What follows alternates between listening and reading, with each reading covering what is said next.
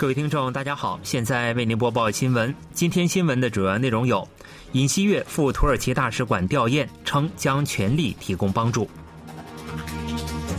北韩举行建军节夜间阅兵式，战术核运营部队洲际弹道导弹纵队亮相；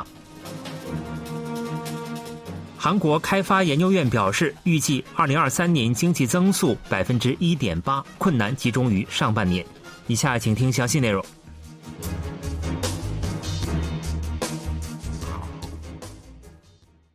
被派遣至土耳其地震灾区的大韩民国紧急救援队，当地时间九日清晨五时投入救援工作，并已成功营救出四名幸存者。韩国紧急救援队在哈塔伊省安塔基亚的高中等地展开救援工作，并先后营救出一名七十五岁左右的男性和一名两岁儿童及其父母。救援队有关人士表示，先被救出的父女二人有脱水症状，但意识清醒，整体健康状态较为良好。救援队目前正在搜寻这一家人其他家属的下落，而七十五岁左右的男性被救出时意识清醒，健康也并无大碍。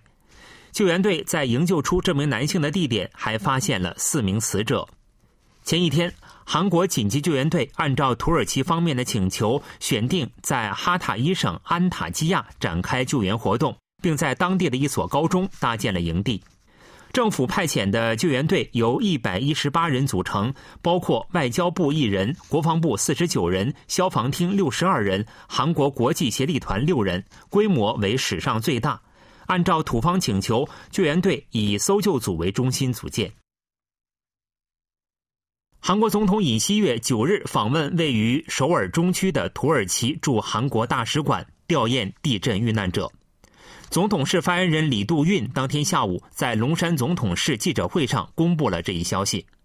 尹锡悦向土耳其驻韩国大使萨利赫缪拉塔梅尔表示，韩国将尽最大努力帮助土耳其国民尽早克服挫折和悲伤，重新站起来。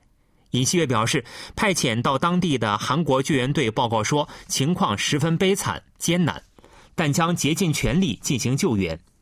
韩国随后还将增派救援队。尹锡悦还表示，除政府外，韩国民间也展开了各种援助活动。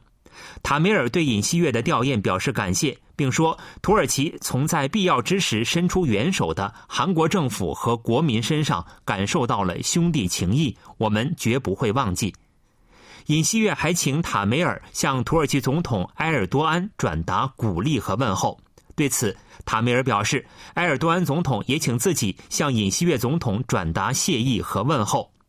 总统室表示，已向大韩红十字会转交尹锡悦总统和总统室全体员工为援助土耳其和叙利亚而捐献的三千二百六十一万韩元捐款。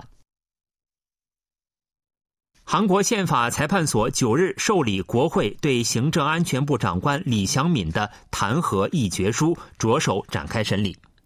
宪法裁判所计划九日召开全体法官会议，敲定主审法官和审理方式。原则上，宪法审理的主审法官不予以公开，不过弹劾案件属于例外。另外，依据宪法裁判所法，宪法裁判所必须在自受理日起的一百八十天内作出最终判决。该条款并非强制性规定，但是法律界认为，为防止中央部门长官空缺这一紧急情况长期化，宪法裁判所将加快审理速度。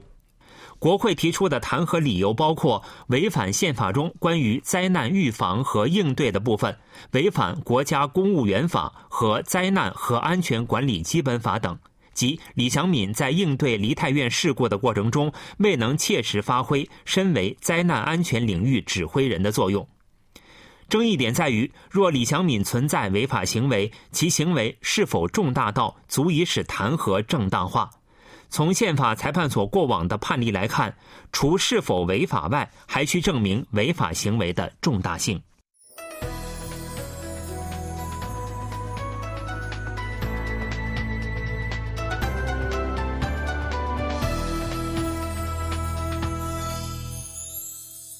KBS World Radio，这里是韩国国际广播电台新闻节目，欢迎继续收听。北韩八日晚举行纪念人民军建军大规模阅兵式，北韩国务委员长金正恩身穿黑色大衣出席，但未作讲话。据北韩官方媒体朝中社九日报道，北韩于八日晚举行纪念人民军建军七十五周年大规模阅兵式。北韩国务委员长金正恩身着令人联想起前主席金日成的黑色礼帽和大衣出席阅兵式，并检阅了军队，但并未作讲话。北韩在阅兵式上展示了多种武器系统，以马车纵队为首，反坦克炮纵队、坦克纵队等象征机械化的纵队出现在行进队伍前列。战术导弹纵队、远程巡航导弹纵队随后亮相。尤其值得关注的是，战术核运营部队纵队在阅兵式后半部分登场。北韩媒体报道称，这展示了强大的战争遏制力和反击能力。阅兵式最后出现的队伍是洲际弹道导弹纵队，符合此前外界的猜测。朝中社报道了洲际弹道导弹纵队的行进过程，并称该队伍展现出国家最强的核打击能力。北韩最近多次凸显金正恩之女金主爱，对此，韩国统一部表示，目前讨论接班人多少为时过早，但我们正关注有关情况，不排除任何一种可能性。统一部有关人士九日上午与记者见面时，就七日金主爱出席北韩建军节纪念宴会，并坐在父母中间合影留念等情况表示，这是为了体现对金正恩委员长一家的绝对忠诚。这名人士指出，从前一天劳动新闻的照片构图来看，金主爱占据了极为重要的位置。虽然谈论接班人为时尚早，但这意味着不会排除任何一种可能性。朝中社去年十一月首次介绍金主爱，称其为心爱的子女；第二次则称其为尊贵的子女。七日纪念宴会的报道中则使用了“尊敬”的这一措辞。金主爱还出席了北韩八日举行的建军七十五周年阅兵式。对于金正恩女儿的姓名是否确为金主爱，以及金正恩其他子女的情报，统一部谨慎回应称，北韩从未予以正式确认。韩国政策性研究机构韩国开发研究院维持今年韩国经济增速预期值在百分之一水平不变。研究院还预计，受出口低迷影响，困难将集中出现在上半年。韩国开发研究院预计，今年韩国经济将增长百分之一点八，这与去年十一月公布的预期值持平。从半年增长情况来看，预计上半年增速为百分之一点一，下半年增速为百分之二点四。上半年增速较此前的预期值下调了零点三个百分点，下半年则上调了零点三个百分点。研究院预计，今年下半年起经济将逐步恢复，但上半年的情况将较预期更为恶化。由于此前中国国内新冠疫情快速扩散，导致上半年景气低迷。不过，随着中国正式恢复经济活动，下半年将对韩国出口形成利好。因此，研究院上调了下半年经济增速预期值。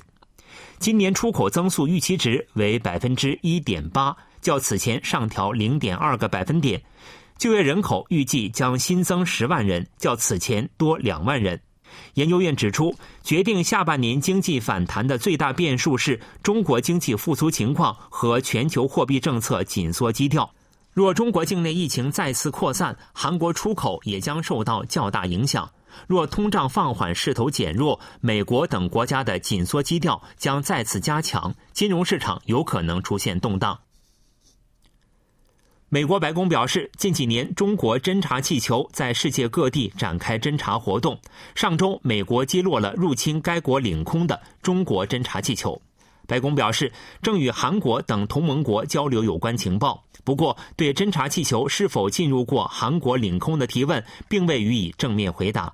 白宫表示，经确认。近几年，中国侦察气球在世界各国展开了侦察活动，南美、亚洲、欧洲等至少五个州都发现了中国侦察气球。这些气球均为用于收集情报的侦察气球。美国白宫新闻发言人卡林让皮埃尔表示，近几年中国气球在五大洲的多国展开了侦察活动。白宫指出，中国在数年间不断改善侦察气球项目，并扩大规模。有些国家对中国侦察气球进入领空毫不知情。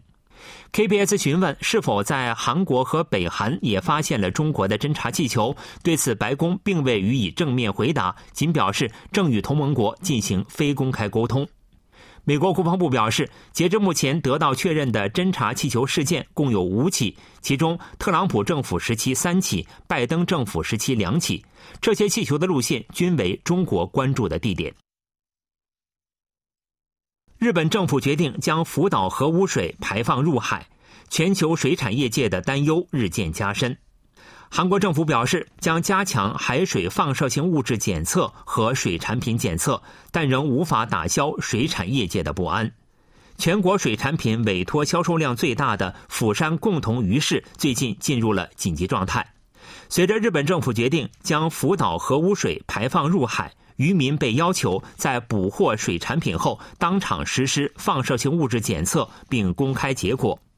海洋水产部宣布将增设海水放射性物质调查点，并将水产品检测量扩大至现有的两倍，但这并无法打消消费者的不安。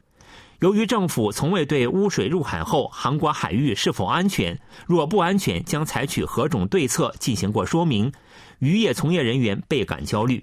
还有意见指出，若水产业蒙受损失，应实施渔民损失补偿等制度。尽管业界和民众要求制定污水入海安全对策的呼声越来越高，但政府却未能跟上这种要求。